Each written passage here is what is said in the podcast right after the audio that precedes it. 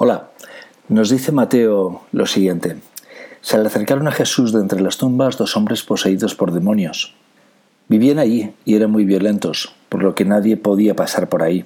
Pronto ellos gritaron, ¿Qué queréis de nosotros, Hijo de Dios?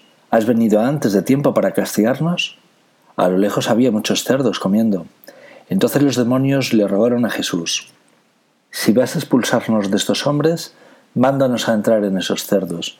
Entonces Jesús les dijo, vayan.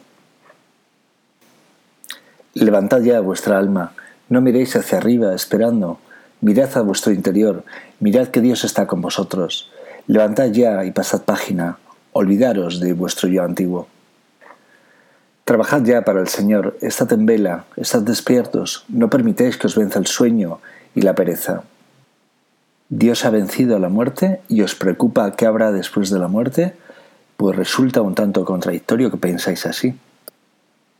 La muerte es el pecado, y Jesús la ha vencido. Solos no podréis, pero con Dios todo lo podréis.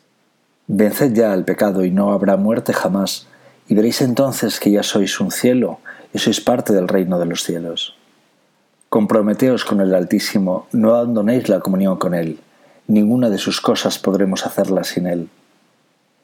No preguntéis qué podemos hacer, con tanta gente errada en sus convicciones y muchísima gente condenada sin que nadie rece por ellos.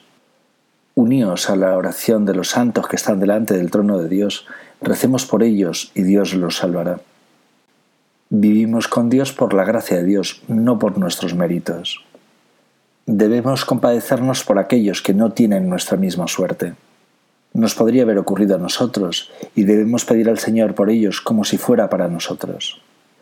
No somos realmente nada, todas las virtudes las obra Dios en nosotros. Negaros a vosotros mismos y vendrá Él y viréis con Él.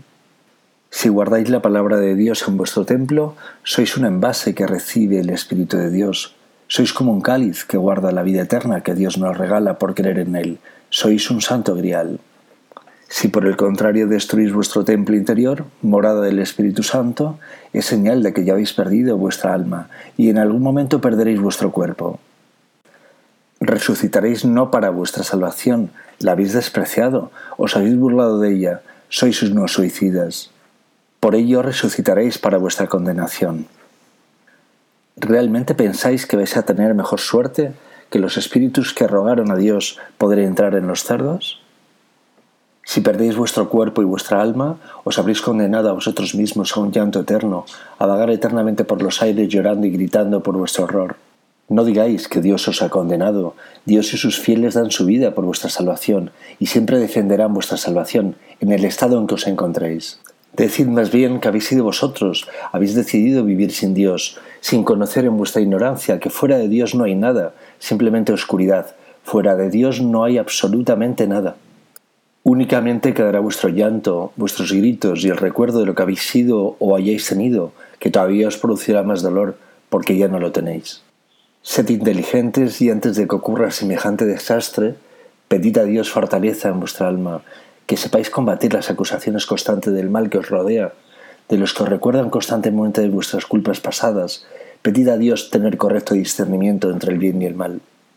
Pedid a Dios que os entregue su poderosa oración, con la que podréis vencer los ataques de aquellos que hasta desearían, como la palabra que acabamos de leer, entrar un cerdo y esperan apoderarse de vuestra alma.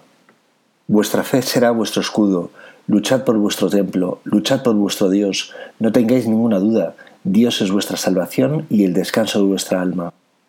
Esas serán vuestras únicas armas, y tendréis debidamente identificado a vuestro enemigo, que es el enemigo de Dios. Levantaos, no digáis que nos quieren, no pidáis limosna de amor, sois vosotros la sal de la vida, sois vosotros los que debéis ir por delante amando como Jesús.